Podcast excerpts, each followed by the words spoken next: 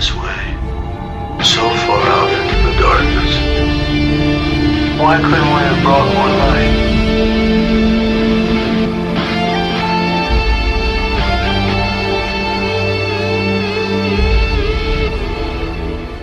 Buenas y bienvenidos a Órbita Friki, edición especial, limitada, coleccionista, sobre The Expanse, sexta temporada, episodio 1, última temporada. Tenemos aquí con nosotros a Igor para comentarla. Igor, buenas.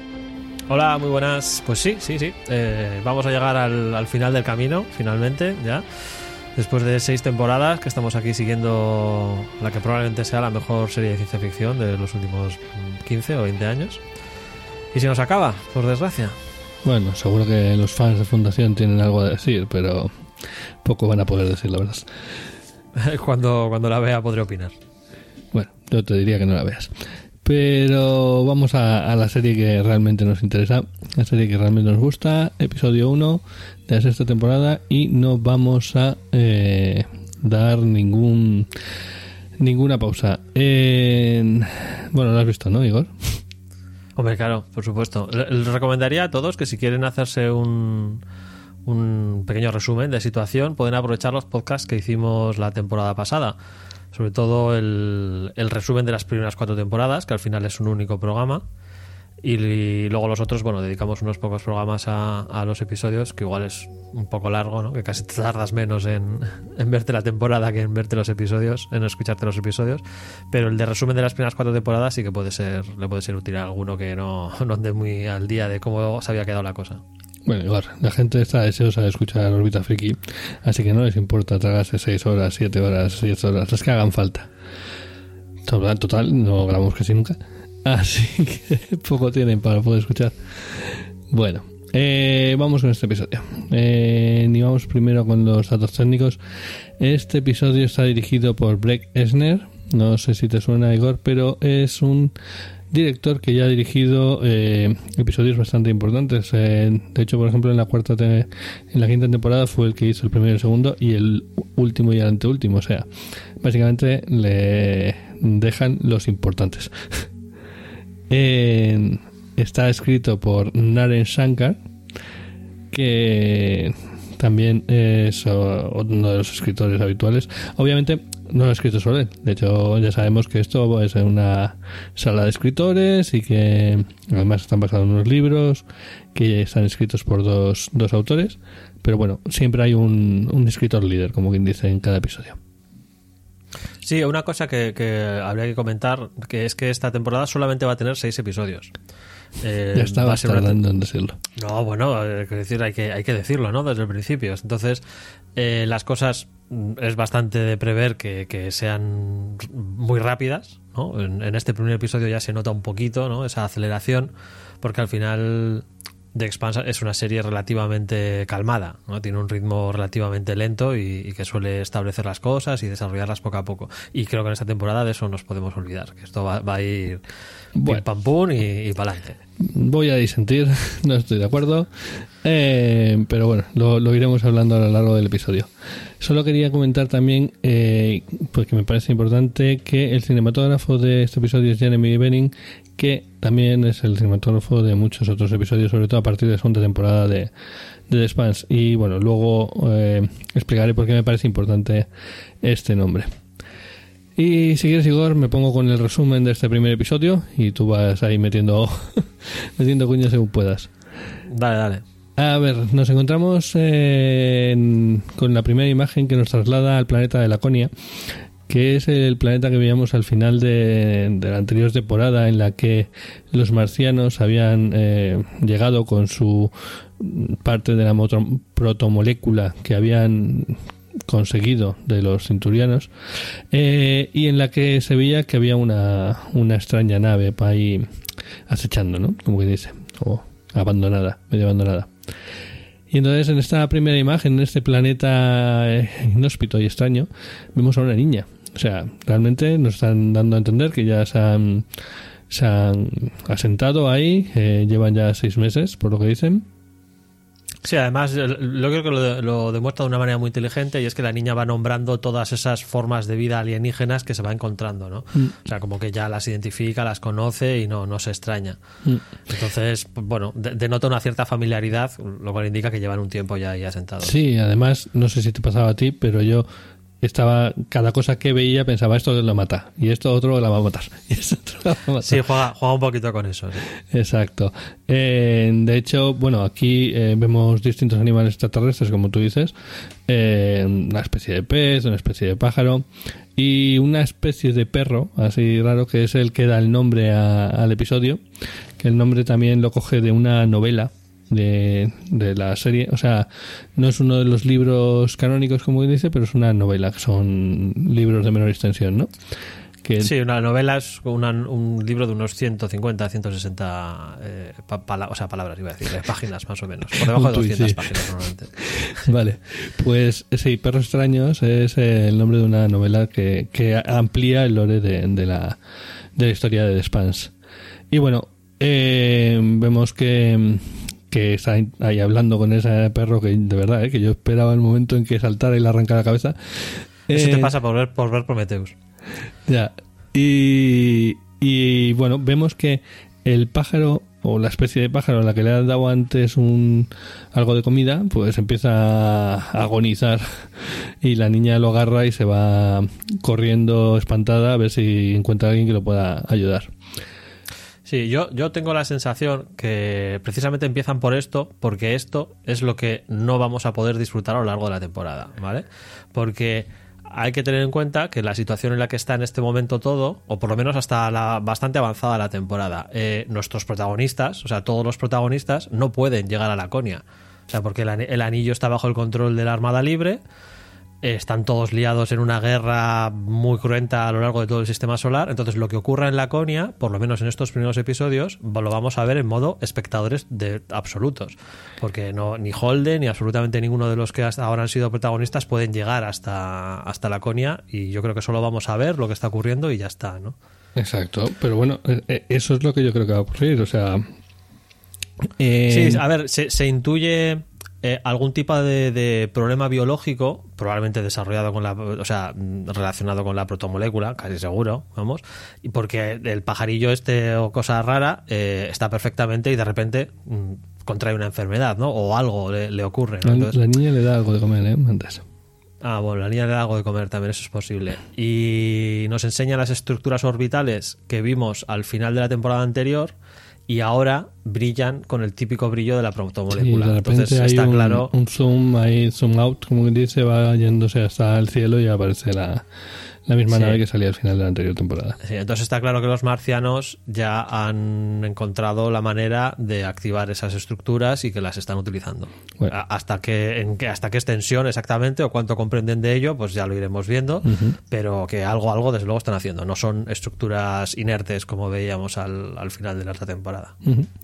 Bueno, yo, yo diciendo un poco, tengo la confianza de que vamos a... Esto no va a ser eh, la historia principal, pero vamos a ir teniendo eh, brochazos aquí y allá para de esta historia. Y bueno, ya sabemos que además... eh, Sí, o sea, yo, yo creo que esto va a ser el final de la temporada. O sea, yo lo que creo es que la, la- la situación con Inaros, etcétera, etcétera, se resolverá para la mitad de la temporada, más o menos, mientras estamos viendo cómo se desarrolla la situación en Laconia, y se complica, por supuesto, como no podía ser de otra forma.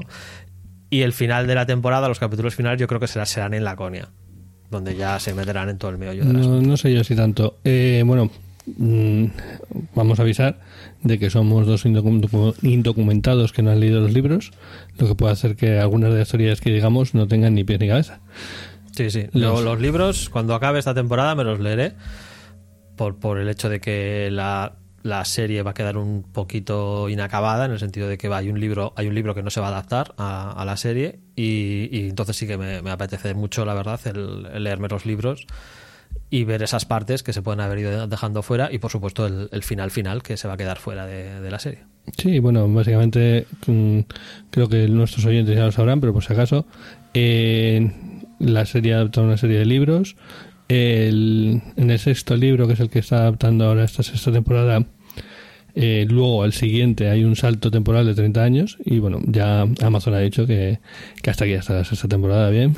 luego ya veremos. Sí, no, no, como, no, como no, he, leído, los libros, ni, tú ni yo, pues no sabemos exactamente cuáles son los cambios, pero eso, esos 30 años, no sé si alguno de los personajes se mantiene. O sea, es que, es, no lo sé, ¿eh? pero es incluso posible que 30 años después, pues de toda la tripulación de Rossi, pues igual no hay nadie o quede uno o algo por el estilo, ¿no? Entonces, pues parece que Amazon ha decidido que, que no se va a arriesgar, ¿no? A un cambio tan radical. Que mm. si el último libro tiene todos protagonistas nuevos y, y, demás, y una trama bastante distinta pasando 30 años, pues mm, cortan aquí y ya está, ¿no? Que, que ya veremos, que, que seguro que está bien. Eh, no, eso decía que creo que vamos a ver acabar esa la historia de, de Marco y Naros y, y, poco más y pincelada solo de lo que será lo de la protomolécula. Sí, luego lo comentamos. Volvemos a la historia y la acción ahora se traslada a la Tierra y tiene una forma bastante mm, eficaz, de alguna forma, de mostrarnos la situación actual en la Tierra. Porque ya en la anterior temporada, bueno, pues había caído este meteorito que habían lanzado los cinturonianos, ni el niano, en, y... Yo digo Belters porque me suena mejor. Como, como, nunca nos aclaramos si es cinturonianos, cinturinianos o cómo, pues mira, Belters. Belters, Belters. Bueno, pues los Belters habían enviado este meteorito que había conseguido alcanzar la, la superficie de la Tierra y eh, una de las quejas que teníamos en la anterior temporada es que teóricamente nos contaban que todo estaba muy mal, pero no se llegaba a ver, no se llegaba a traslucir mmm, cómo de mal estaba la cosa en la Tierra. Y en estas primeras escenas nos enseñan que realmente la cosa está muy mal. Utilizando un formato de noticiario, nos enseñan, hacen una pequeña un resumen de la situación en la Tierra y se ve que, que la devastación es eh, brutal y que está muy mal todo, ¿no? De hecho, aquí en, en, en, tres minutos arreglan lo que no supieron transmitirnos en la quinta temporada. Correcto. La, la verdad es que es que muy, muy bien. Muy sí, bien. tanto además, el, el, el, mini resumen de los noticiarios como luego la escena con Abasarala y, y Bobby, muy bien. Sí, además plantean los distintos puntos en donde hay un conflicto, porque, bueno, pues por un lado dicen que la biosfera de, la Tierra está realmente fastidiada, ya lo estaba con anterioridad, ya estábamos en una crisis climática que más o menos la estaban capeando, pero ahora ya con el tema de los meteoritos eh, está peor. La estación Palas, que a la que en la anterior temporada la llegaron a atacar después de la caída del meteorito, quiere venganza, qué raro eh, si recordáis, esta Abasarala no quería haber hecho este contraataque no, no, no contra. Atacar, ¿Y por qué sería? Pues por esto. Y luego eh, hay una imagen de un Belter, bueno, pues hay como diciendo una pequeña arenga y diciendo que los terrícolas ahora descubren lo que es ser, ser un Belter, ¿no? Y además este personaje sale en la primera temporada, en el primer episodio de la primera temporada, haciendo precisamente una, una arenga eh, en contra de, la Tierra y la explotación que, que hacen sobre los belters. Sí, aquí el, el subtexto ¿no? que tenemos, aunque no se dice explícitamente, probablemente a lo largo de la temporada en algún momento lo dirán o, o ya veremos, ¿no? Es que al final eh, la Tierra en este momento no puede generar suficiente alimento para toda la población porque los, el daño de los, de, de, los, de la agricultura y del, de la biosfera es, es enorme. Mm. Entonces, eh, hay que recordar que la Tierra no solamente generaba alimento para ellos mismos, sino que exportaba alimento a Marte y exportaba alimento a los Belters. Es decir, si la Tierra no puede generar alimentos ni tan siquiera para sí mismos, o sea, Inaros no está librando una guerra de conquista. Esto es una guerra de aniquilación y exterminio. Pero no solo de los terrestres, sino también de los propios Belters. Sí, porque pero bueno. no pueden generar alimento para, para ellos mismos. O sea, la, la, los millones de muertos de hambruna que va a haber van a ser enormes, uh -huh. pero enorme, una enorme cantidad de gente. Sí, además, recordemos, desde esto es de la primera temporada, ya queda como muy lejos, pero cuando nos pintaban lo que había en la Tierra, había como, vale, una gran cantidad de gente que eh, vivían bastante bien, pero había una cantidad de gente que vivían en como por debajo del nivel de la pobreza y, y bastante vivían de la renta básica. Sí, sí, sí. Lo que te decía es que había un montón de gente desocupada que lo único que hacía era vivir y ya está, y, y nada Al más. vivir, sí. Sí, eso es. Y bueno, vemos ahí, eh, después de este noticiario, a Barasarala, en un lugar que parece pues un invierno nuclear como, como dicen, ¿no? Un lugar ahí bastante devastado y que ella explica que ese lugar antes era, como tú bien eh, eh, comentabas, eh, un lugar en donde se generaba comida para pues para miles de habitantes, ¿no? Un... Sí, hablan del, creo que es eh, la, la zona de agricultura del Mediterráneo o algo Sí, así, que deja, un- se, se deja entrever como que todo el Mediterráneo, lo que es el mar Mediterráneo, o, o prácticamente es una zona de cultivo y que se ha ido a la mierda entera. Entonces, claro, eso pues es un golpe muy fuerte en la, en la generación de alimento a, a nivel planetario. Bueno, a nivel del sistema solar completo. Sí. En- y de hecho, en- vienen a, a decir que el, el resultado es casi como un como un invierno nuclear. De hecho, eh, en esa misma imagen se ve tre- a tres meteoritos que están llegando a la Tierra y cómo las defensas lo destruyen, ¿no? Y está muy, muy chulo la forma en la que eh, presentan los dos caras de, de esta noticia, porque hay por un lado uno de los consejeros de Abbasara la que lo refleja triunfante, como dice, mira, ya no son capaces de, de que lleguen los meteoritos, pero luego por otro lado, por otro lado, Abbasara le calla rápidamente diciendo, no llegarán los meteoritos, pero la misma, los mismos restos de los meteoritos nos están contaminando y nos están matando poco a poco. Exacto. O sea, ya no son impactos grandes porque todos los, todos los grandes rocas que les están lanzando están siendo interceptadas por las defensas de la Tierra y Marte, pero la, no es, inevitable que la- una vez pulverizadas las rocas gigantescas, los pe- pedazos pequeños vayan llegando a la atmósfera. Y lo que, lo, que les enseñan las cifras y de lo que habla Basarala es que la contaminación de, materiales de las rocas eh, está influyendo en la biosfera muchísimo y que cada roca les está acercando más al punto de inflexión en el cual el- ecosistema de la Tierra no sea viable. Pues sí. Bueno, y después de esta escena en la Tierra, volvemos a la Rosy, que ya, bueno, volvemos, vamos a la Rosy, es la primera vez que vemos la Rosy en, en esta sexta temporada y, y entramos a verla en acción, en, medio de una acción en de acción, guerra. nunca mejor dicho, porque sa- saltamos al combate. Totalmente. Y eh, eh, la persona que está pilotando la, la Rocinante es Holden, lo cual nos recuerda que el anterior piloto, eh, se me ha ido el nombre, este... Alex. Alex, Alex, eso. Alex fue eliminado de la serie con un buen tijeretazo por causas de que ya tratamos en el, en el programa anterior. Exacto, entonces ahora mismo Holden está ejerciendo de piloto, además de, de teniente. Y bueno, vemos cómo están luchando contra unas naves Belters eh, y cómo consigue acabar con ellas. ¿Vale? Pues creo que eran un par de ellas. Y vemos como eh, Holden quiere ir a investigar lo que hay, eh, ahí a pecho descubierto, como quien dice, y sin embargo su, su pareja le dice que no. le dice que mejor mandar un dron a investigar eh, porque está un poco, se la ve un poco quemada de, de la actitud de Holden. Sí, yo creo que aquí nos, nos enseñan rápidamente eh, que están cansados, Sí. que la Rosy está cansada, agotada, Mm.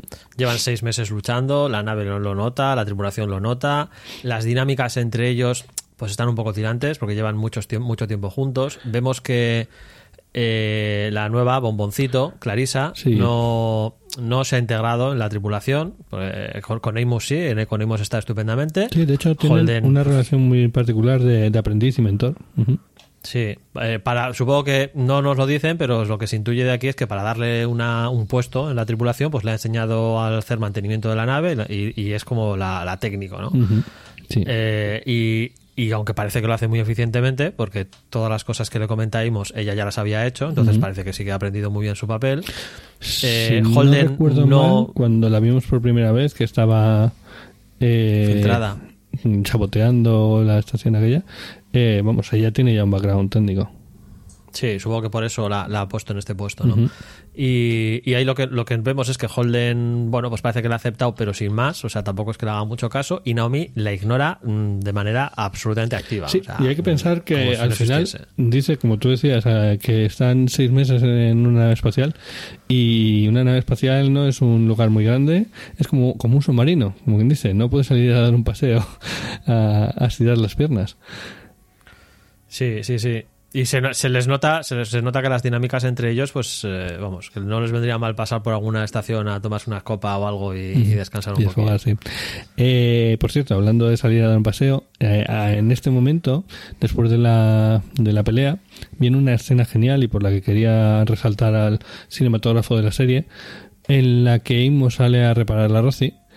Eh, ¿Cómo le, Que ta- también nos sirve para observar que la Rosy también nota los seis meses de pelea, Sí, porque sí, sí. tiene roces por todos lados. Ujú.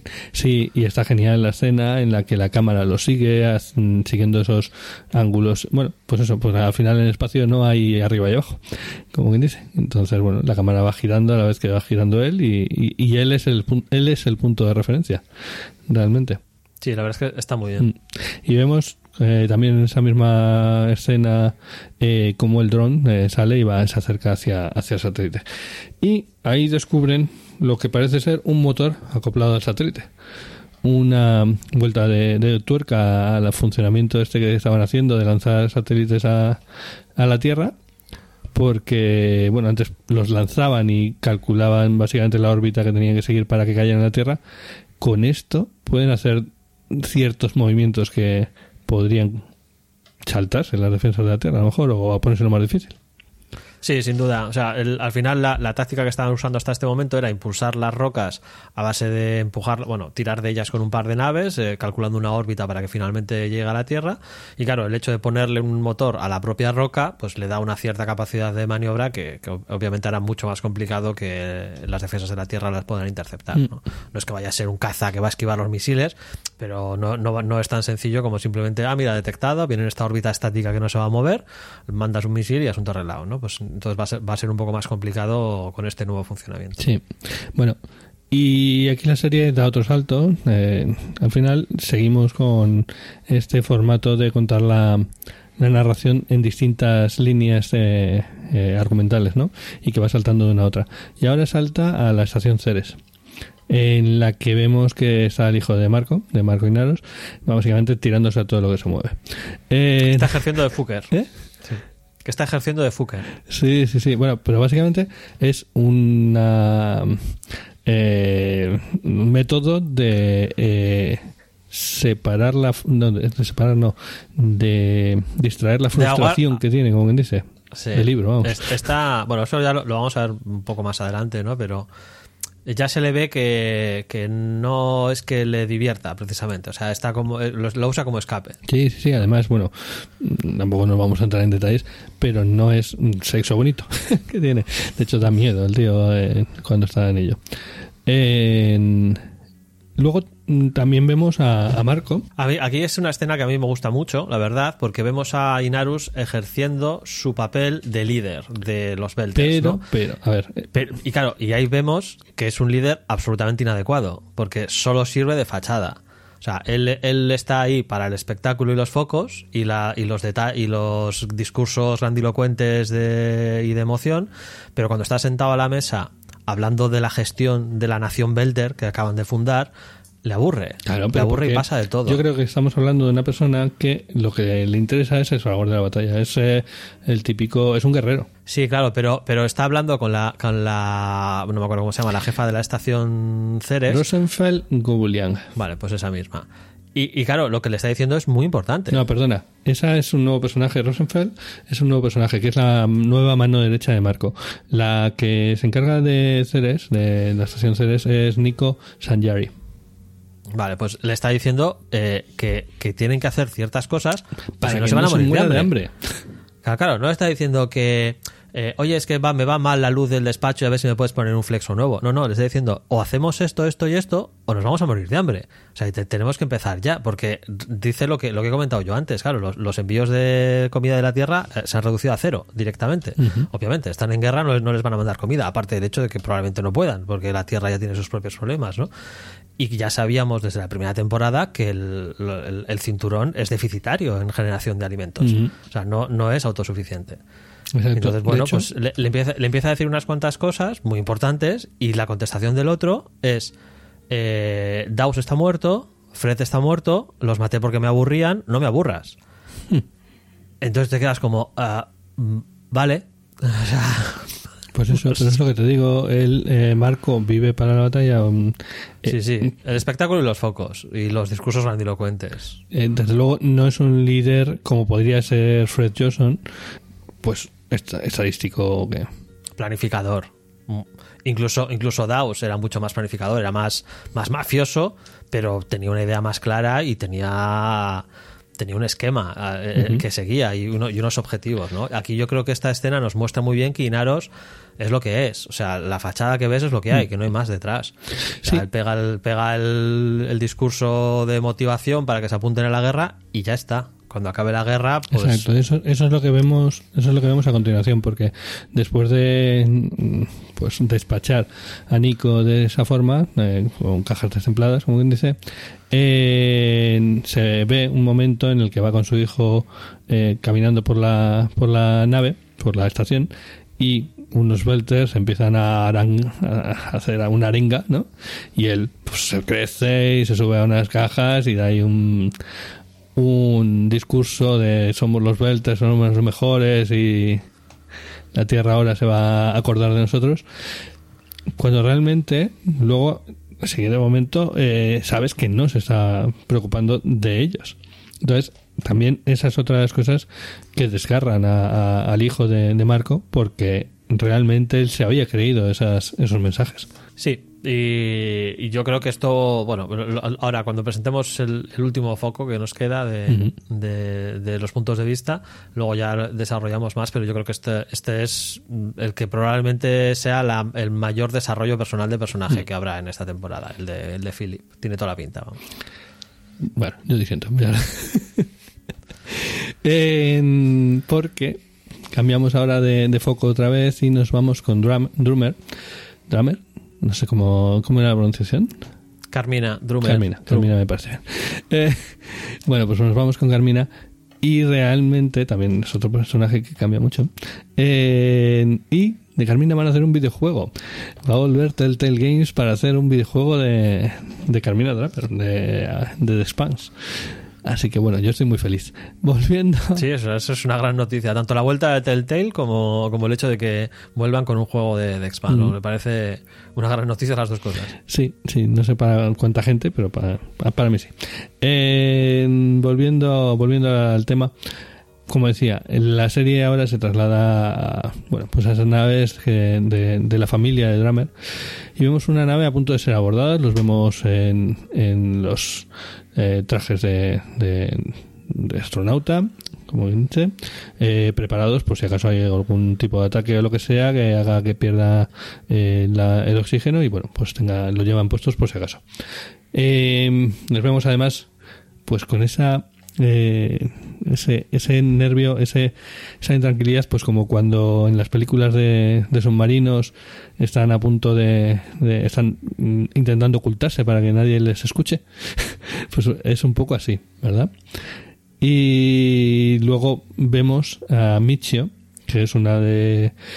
Al final, en la anterior temporada, la familia de Drummer se, se quebró, como dice, y quedaron tres. Eh, Drummer, Drummer, Mikio y no me acuerdo cómo se llama el otro chico. Yo tampoco. Exacto. Pero bueno, y vemos a, Mi, a Mikio que le han dejado, pues básicamente la tarea de dar a un botón. Jo, es que la verdad es que es un poquito exagerado, ¿no? Porque su tarea es dar un botón y se equivoca, ¿no? Pero bueno. Sí. Que, que está bien para meter la trama de que no está, no, no está preparada para, para esta situación y este puesto, ¿no? Y, y, y demás.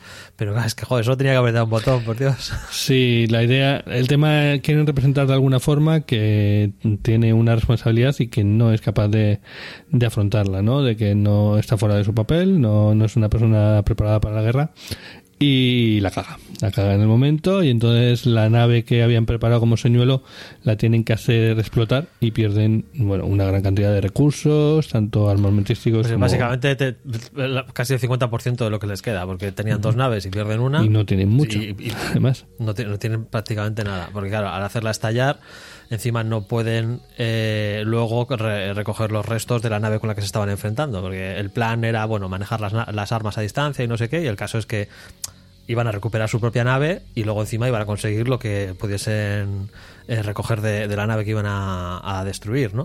Y ahora se quedan sin ninguna de esas dos cosas y solamente con, con lo opuesto, como quien dice. Terrible. Eh, y bueno, pues, eh, en la serie vuelve después de esto a, a la Rosa. Bueno, aquí, aquí ya, te- te- ya- tenemos los cinco escenarios, ¿no? Estos son los cinco Sí, escenarios sí. que vamos a manejar a lo largo de toda la temporada, supongo, aunque en algún momento igual se empiezan a juntar y estas cosas, ¿no? Pero los cinco escenarios base son Laconia, con sus cosas alienígenas y las consecuencias de los marcianos por activar la protomolécula, la guerra, a alto rango representada por Abasarala y, y Bobby. Que casi, casi seguro que en algún momento mandará a Bobby a hacer alguna misión más de, de hostias, ¿no? No, bueno, sabemos ya, sabemos que Bobby va a ir a la, a la Rosy, porque lo hemos visto en el tráiler de la temporada. Sí, sí, pero eso, que, que de momento está ejerciendo como de segunda de, de secretaria de Basarala, Sí, pero bueno, está claro que en algún, en algún momento va a haber, la va a mandar a- a- a- al campo. A ¿no? ver, está el, claro. el sitio de Bobby no es eh, un sitio No, no, está, está claro. administrativo. Luego la- el, el- el combate directo en la guerra, que es la Rozi y su tripulación, Ujú. eh, Inaros y Philip y las tensiones que hay dentro de los de los centurianos, cinturianos, belters, o como los queramos llamar. Y por último, Drums, Carmina, eh, y los últimos Belters no leales a Inaros. ¿no? Esos son los, los cinco escenarios iniciales que yo creo que se van a mantener por lo menos un par de episodios y entre los que vamos a ir saltando. Cuidado. Y luego ya se empezarán a, se empezarán a mezclar, Sí. ¿no? porque está claro que probablemente Carmina se juntará con Philip o, o las dos tramas acabarán cruzando, Bobby va a acabar en la Rozi, etcétera, etcétera. ¿no? Cuidado, por- es lo Y que en algún decir, momento porque yo creo todos acabarán en, en Laconia. vamos, que la claro. parte de, de Carmina, eh, pues eso, va a crecer, ¿vale? Porque no eh, la situación de Marco mm, va a ir creando una situación eh, de Sí, sí, sí. El, escenario base son, son, son es- sí. El escenario base son estos cinco, pero luego se van a ir mm, liando entre ellos y complicando y demás. Sí, pero quiero decir eso, pues eh, además creo que en la- el trailer más o menos hay algo así apuntado como que, bueno, Dramer, eh, Carmina va, va a liderar una facción. Sí, a- a- además ya hemos visto que, que bueno, ahora, ahora, ahora lo, lo seguimos comentando, pero está claro que Inaros es un gobernante no adecuado. O sea, ha servido para levantarlos, pero no sirve para gobernarlos. Y, y- y es normal que, que Carmina pueda generar una contrarrevolución, ¿no? Como quien dice, porque, jolín, es que va a dejar de morir de hambre a, a los de Ceres. O sea, nombra a Ceres como su capital y luego pasa de, de pasarles ni comida ni preocuparse de nada, ¿no? Entonces dices, joder, pues si, si, si incluso a los de tu capital no te molestas en, en- en satisfacer sus necesidades, pues normal que estén descontentos. Sí, pero bueno, las cosas no tardan su tiempo en, en- en pasar. Eh, bueno, volviendo a la Rosy, eh, nos habíamos dejado con este descubrimiento de ese motor en el asteroide y Holden pues baja a revisar el motor, dice, ¿qué, problema hay? Pues allí que baja al asteroide. Y bueno, mientras está investigando el motor y sobre todo el ordenador que hay acoplado a él para controlar el, eh, su movimiento, eh, básicamente el motor se arranca al, por tocar. Algún tipo de, de mecanismo de, de de seguridad hace que el motor empiece a arrancarse. Y ahí vemos también es parte de- del tema de lo que decías de que llevan mucho tiempo juntos y tal, pero también es parte de la diferencia entre la, eh, el planteamiento de Naomi ahora mismo y el planteamiento de Holden. Eh, Holden sigue siendo un líder que toma las decisiones que sean son necesarias, aunque no sean las mejores para él mismo, mientras que Naomi se la ve ha perdido mucho, ha perdido, ha perdido a su hijo y ahora mismo está en una situación en la que no quiere perder a nadie más, está muy Sí, seguro, sí. por decirlo. Eh, ya, ya dije, yo ya dije cuando comentamos la temporada anterior que me, me cansa un poco el tira y afloja continuo y constante que hacen de la relación entre, entre Holden y, y Naomi, ¿no?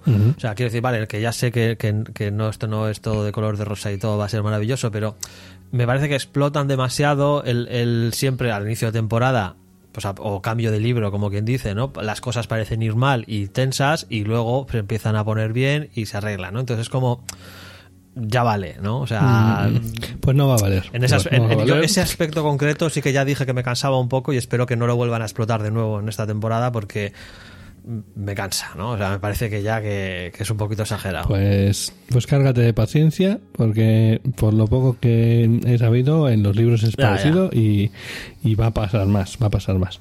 Eh, bueno, el caso es que eso, pues Holden eh, a pesar de que Naomi lo que quiere es que se salga pitando de ahí, él lo que se, se queda y se dedica a pegarle de golpes hasta romperlo y que, que al final, bueno, pues lo consigue y no, no, no arranca el motor, ¿no? Pero, pero vamos, podría no haberlo conseguido. Eh, hay una cosa también aquí curiosa y es, podrían haber básicamente hecho bomba de humo de Alex y no acordarse ya más de él, pero no, eh, juegan con eso y, y hay referencias a él y bueno, pues le echan de menos. Sí, me parece normal que no directamente se, lo, lo- se lo borren de un plumazo y ya está. ¿no? O sea, es lógico, que hablen de él, se recuerda de manera indirecta, se enfoca la cámara hacia la placa de la Roci donde están los nombres de los cuatro, ¿no? Porque la nave es propiedad de los cuatro, en teoría. Eh, hay un momento en el que Naomi tiene que pilotar la nave y tienen esa pequeña conversación, ¿no? Cuando Naomi se da cuenta que Sí, es que a es, eso me refiero.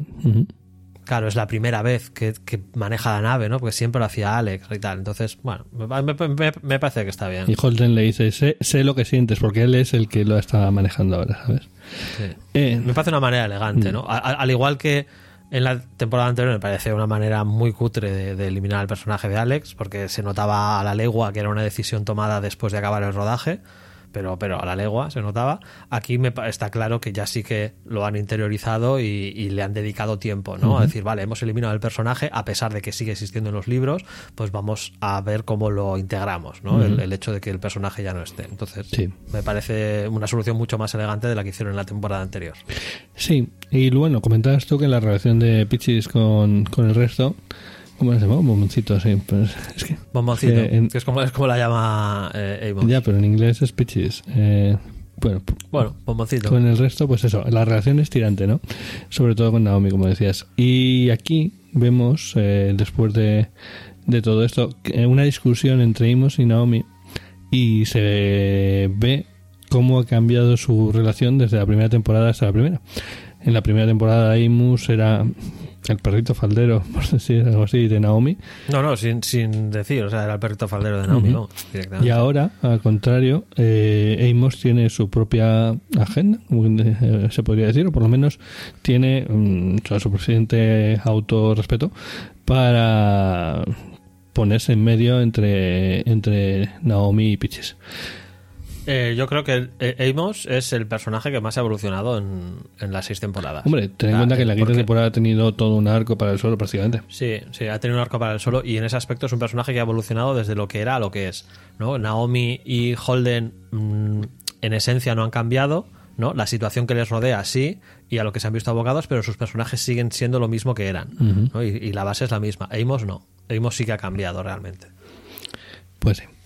Bueno, luego la, la serie vuelve al, a la nave de, de Carmina y básicamente lo que vemos es cómo discuten eh, Carmina y el chico, eh, que no tiene nombre, eh, qué hacer con Mikio o Michio. Porque, bueno, está claro que no puede permanecer en, en la nave porque las va a liar pardas. Entonces, dicen que la van a dejar en un lugar seguro y tal. En pocos lugares seguros tiene que haber para ellos, francamente. Así que la cosa está complicadete.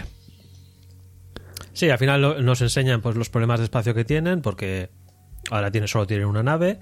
eh, que, y y hablan, hablan de esto, de que Micho no es adecuada, ¿no? Y Mm. ya está. Y tienen que buscar algún, algún sitio donde dejarla y algún sitio donde puedan reabastecerse pasando desapercibidos, porque, claro, eh, Inaros ah, les ha puesto precio a la cabeza de todos.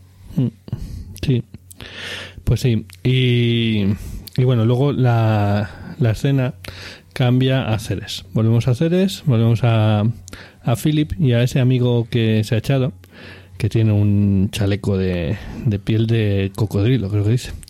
Es que Sí. está curioso, está curioso, porque al final desde su punto de vista es algo como exótico.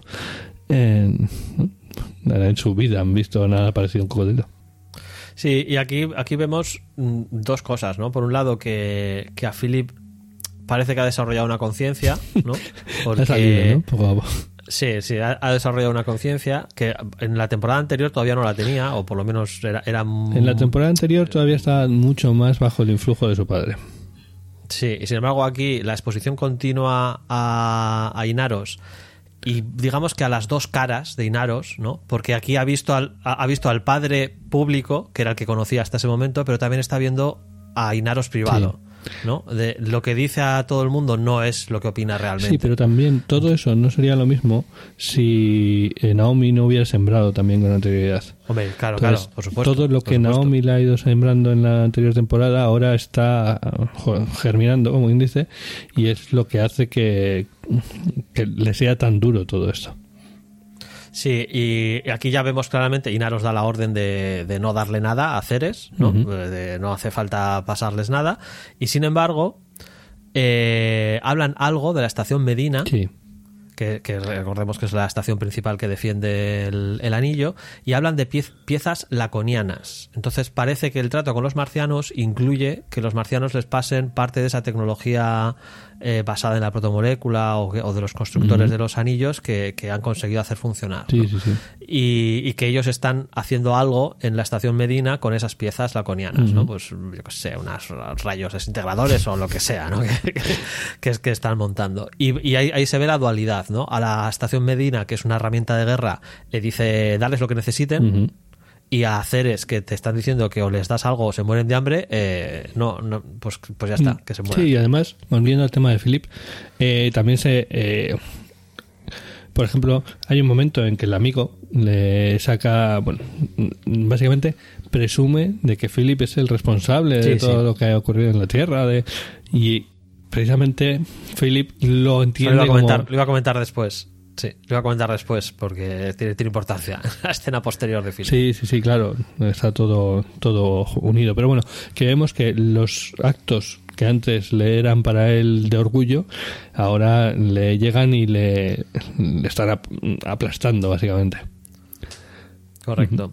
Eh, de, de ser un- el típico, bueno, al final, porque al final, eh, reducidos a estereotipos, ¿no? Los Belters eh, son una, una banda de, yo qué sé, ¿cómo, cómo son De estos? moteros. O la típica... Sí, una banda de moteros, ¿no? Una banda de moteros o, o la banda esta típica de... Eh, joder, ¿cómo, cómo son? Los, bueno, la típica banda de adolescentes que alardean de, Ah, sí. de, to- de, de to- de- de todos sus logros, de, toda su- de todo lo que han hecho y tal. Y no, mira, pues eh, yo qué sé, eh, eh, fui con la moto no sé dónde y tal, y me leía esta tía y tal. O sea, y alardean de todo, ¿no? Pues en, en conjunto, así como estereotipo, lo- las facciones de los Belters son, son eso, ¿no? Y Naros es la, la demostración definitiva, ¿no? De, no, mira, yo he ganado la guerra y tal, he, he aniquilado no sé cuántos millones. Y el amigo se vanagloria de esas cosas y Philip, que tiene mucho más de lo que vanagloriarse en ese aspecto, cuando se lo recuerda, su reacción es levantarse e Sale irse. Porque.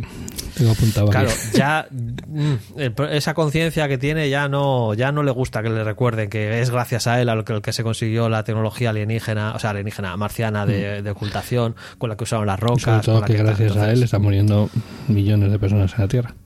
han, han muerto millones de personas y más, que van, más millones que van a morir. Sí, bueno, y después de esto volvemos a la Roci, en donde hay una pequeña mención a la desaparición de la nave marciana que vimos en el final de la anterior temporada. Que, bueno, básicamente es Holden diciendo: He visto este vídeo, uy, qué interesante, mira qué parece esto. Y como oímos le dice: Calla, calla, que estamos a otra cosa. No, no, hemos, hemos, se gira, se gira hacia la cámara, nos mira directamente a los espectadores y nos dice que sí, que ya sabemos que hay, una, hay unos alienígenas ancestrales que deberíamos estar muy preocupados. Pero mira, chavales, que son seis capítulos de esta temporada No y no nos acuerdo, podemos pero- ocupar de ello. Nosotros estamos aquí para encargarnos de Inaros. No estoy de acuerdo, pero está. bueno. En el caso, yo creo que más bien para indicar que no, no se han olvidado de esto y que nos van a ir dando pinceladas a lo largo de la temporada. Sí, pero no, no creo que eso vaya a tratarse en, en esa temporada. No Yo va, a yo- ser una, no, va, no va a ser una historia que, que se desarrolle. No. Y No, no. En, en esta, en, en esta sexta temporada se va, sí se va a resolver la situación de Laconia, será la parte final, supongo. Pero la situación de los alienígenas ancestrales detrás de los anillos, eso, eso es lo que va a quedar sin resolver. Eh, y bueno, lo que también eh, se descubre aquí, descubre esta Naomi, es que hay una nave con tecnología de, pues de stealth, ¿cómo se dice? De de ocultamiento. ocultación, sí. Exacto, eh, que es la que es la responsable de que se estén realizando los lanzamientos de las de las rocas y además estudiando esos lanzamientos ha identificado cuál es la órbita que está siguiendo y tienen una gran posibilidad de ir a por ella y, y ventilársela, vamos, tener una una una victoria bien necesaria en este momento. Exacto, aquí les entregan la nueva misión para esta temporada, o por lo menos para los próximos capítulos, que es acabar con eh, el, el Blue, Blue, Blue Dragon. No, Igor, o sea, seis capítulos. Es para el siguiente capítulo. Esto se resuelve en el siguiente capítulo. Sí, para el siguiente capítulo, sí, sí. El siguiente capítulo, perdón, perdón. Eh, el dragón azul, creo que la llaman, Sí. ¿no? O, o Bueno, algo no, así, es, sí. no es un dragón, eh, pero es algo parecido. Quiero recordar. Sí. No, no, no tengo apuntado el nombre, pero sí, eh, de Blue. Así. Yo creo que, bueno, dragón azul o algo por el estilo, Ujú, creo, creo sí. que dice, vamos. Sí, y. Y, luego- esta información se la transmiten a, a Basarala, Ujú. que y tenemos una escena pues con en la que Basarala recibe la información, básicamente, y ya es cuando habla con Bobby y, y parece que la va a mandar para allá, ¿no? Bueno, De- antes de eso, hay una escena en la que vemos a un montón de periodistas avasallando a, a Basarala y vemos a nuestra famosa periodista, la que ya estuvo en el Arroci, que es la que realmente le hace las preguntas que realmente le, le pican. Sí, bueno, es darle este, este momentito de protagonismo ¿no? a, a un personaje que fue interesante en la temporada anterior y que en esta en pues probablemente no, no, no vaya a tener más presencia. En la anterior Más y que bueno, ma- en la segunda creo que era. en- Sí, y en la segunda también, pero vamos, que tiene pinta de que en esta temporada como mucho, pues eso, aparecerá en una rueda de prensa para hacer un par de preguntas insidiosas a Basarala y, y poco más, ¿no? Sí, sí, sí. Pues sí. Eh, y bueno, y ahí eh, vemos vemos eso. Y ya, bueno, obviamente en, este- en esta parte final las escenas ya se van sucediendo bastante rápido. Eh, cambia a Ceres y ahí vemos a Philip intentando ligar con la camarera del bar donde estuvo antes y tal, que él ya le había mandado a tomar por saco, pero no, no entiende, eh, no, el chaval no, no entiende las cosas y pasándose mil pueblos. Eh, y entonces, bueno, vemos que el amigo llega, eh, intenta sacarle de ahí, pero vamos, el otro está borracho y estúpido. Y la cosa acaba, acaba muy mal. Sí, porque el amigo vuelve a recordarle otra vez lo que precisamente lo que Philip está intentando olvidar, pues el que es que es el responsable del genocidio de los, de los humanos, bueno, de los terrestres, ¿no?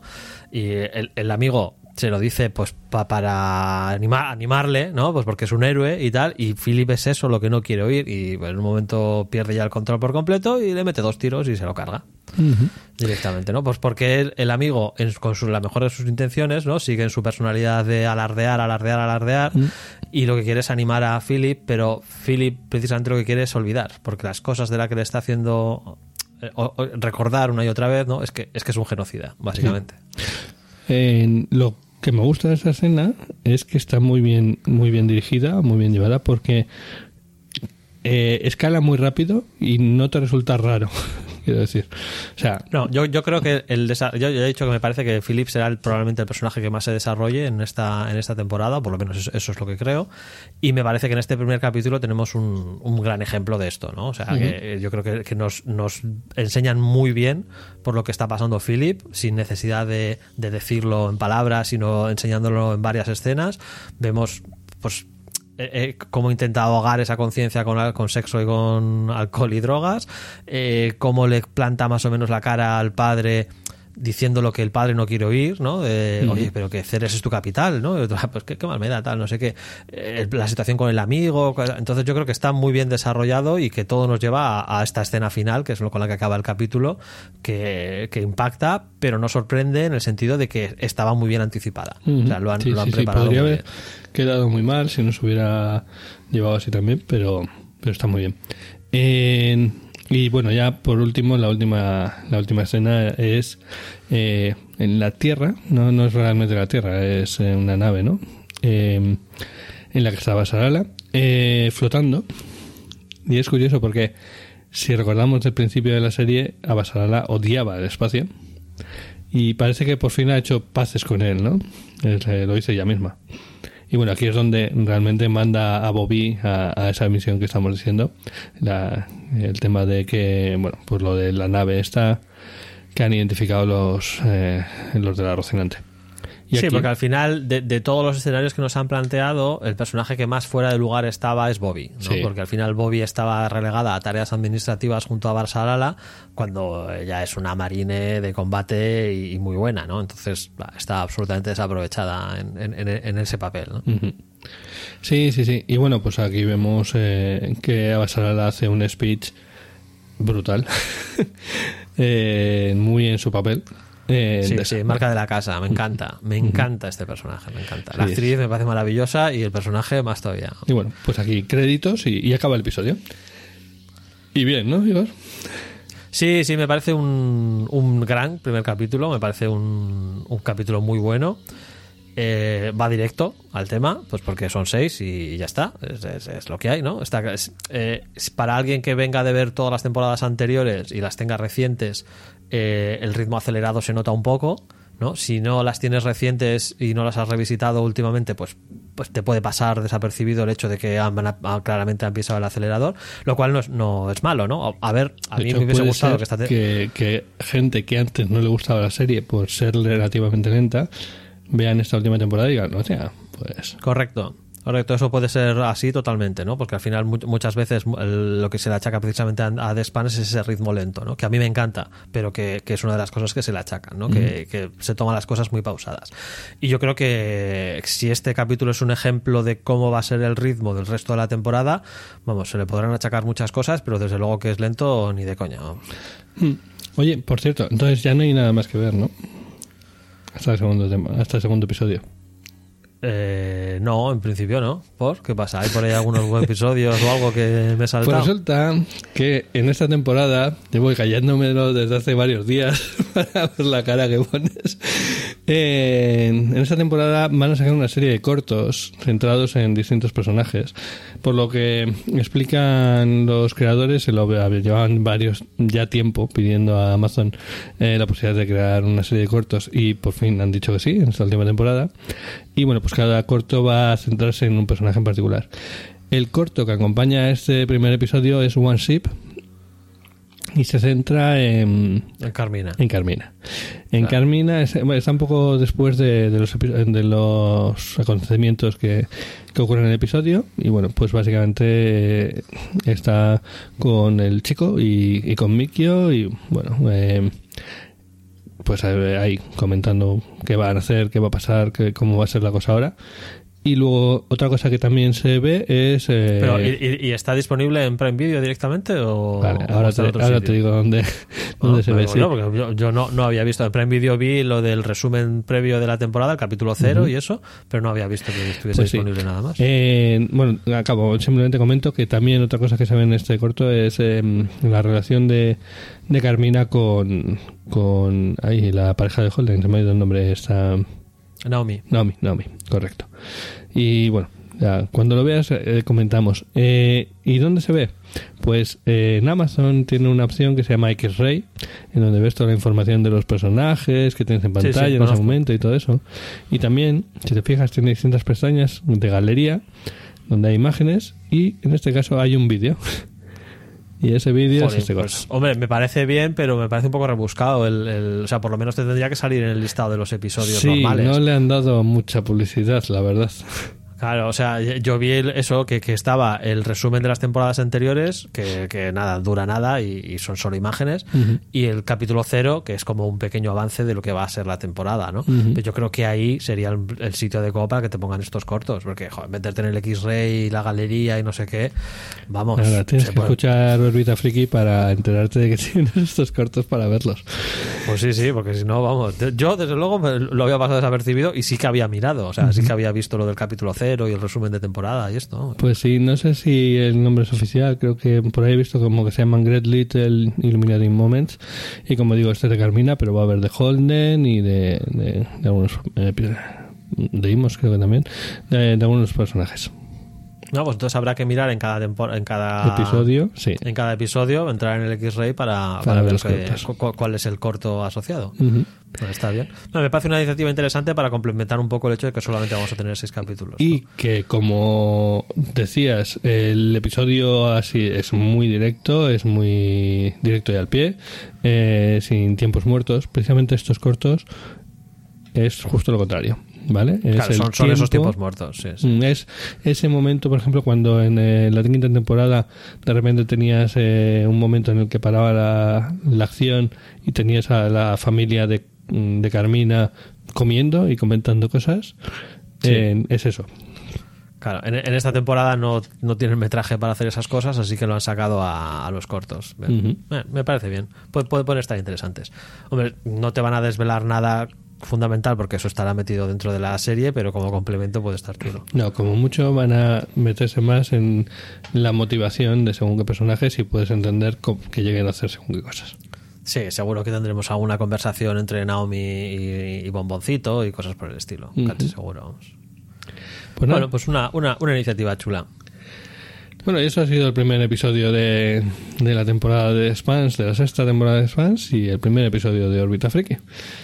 Sí, sí, sí. Eh, la verdad es que yo tenía muchas ganas tanto de grabar Orbita Friki como de ver The Expanse, ¿no? The Expanse es una serie que, que me encanta, que nos encanta. Y bueno, a pesar de que se me van a hacer a poco, los seis episodios, da igual que sean buenísimos, se me va a hacer a poco. lo, siento, es lo que hay. Y voy a echar mucho de menos esta serie, ¿no? Me, eh, Bueno. me alimentaré de los, de los libros durante una temporada, pero. Y el que videojuego. Ahora también vas a tener el videojuego. Y el videojuego, el videojuego de Telltale. Sí, Yo sí. creo que puede ser eh, en la típica serie o la típica contenido que va dándote cositas en distintos sitios. Puede, puede llegar a eso.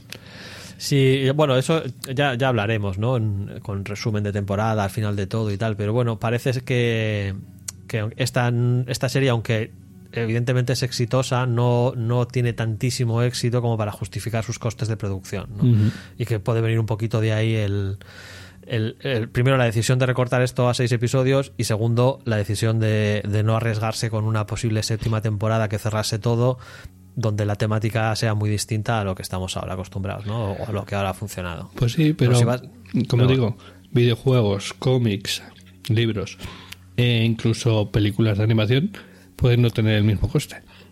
Sí, sí, sí, sí. Hombre, yo creo, no sé, es esperanza mía, pero yo creo que ese séptimo libro de, de, de Expanse lo veremos adaptado a una obra mm, audiovisual que tal vez no sea una imagen real porque es mucho más cara, pero que igual sea una película de animación o un corto de animación o algo por el estilo, ¿no? Pero supongo que eh, mm, me parece extraño que no se adapte ese final de la saga, ¿no? Por mucho que sí que lo justifique el hecho de que hay un salto de 30 años, que que sea un momento arriesgado y que vayan a cortar aquí y tal, vale, lo, lo compro, ¿no? Pero me parece extraño que no se vaya a hacer algo. Ya sea una película, ya sea una, una serie de animación o algo, ¿no? Pero bueno, ya lo veremos. Tal vez ah, dentro de dos o tres años nos encontremos con un maravilloso spin-off de tres temporadas hablando del final de, de Expanse, ¿no? Oye, o, o 10 años, imagínate. En tiempo real. Hombre, 10 años me parecería mucho, ¿no? Pero bueno, vete a saber. Bueno, pues nada, vamos a despedirnos aquí de nuestros oyentes. En- ya sabéis que nos podéis encontrar en orbitafriki.eu, ahí tenéis todo lo que necesitéis. Y nos vemos aquí en el siguiente episodio, ¿no, Igor?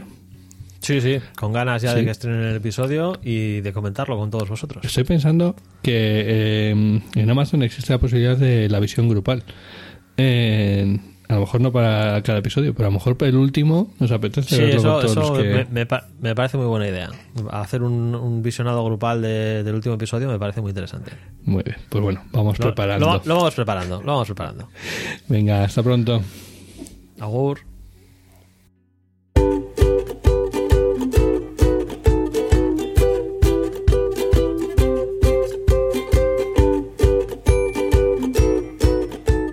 Puedes escucharnos en Spotify, Evox o en tu reproductor de podcast favorito.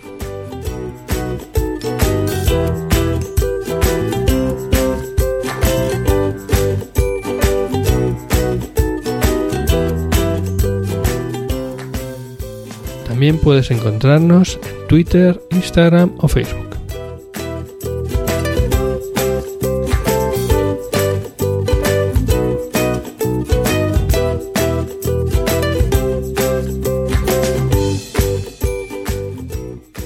Sobre todo, si el episodio te ha gustado, compártelo.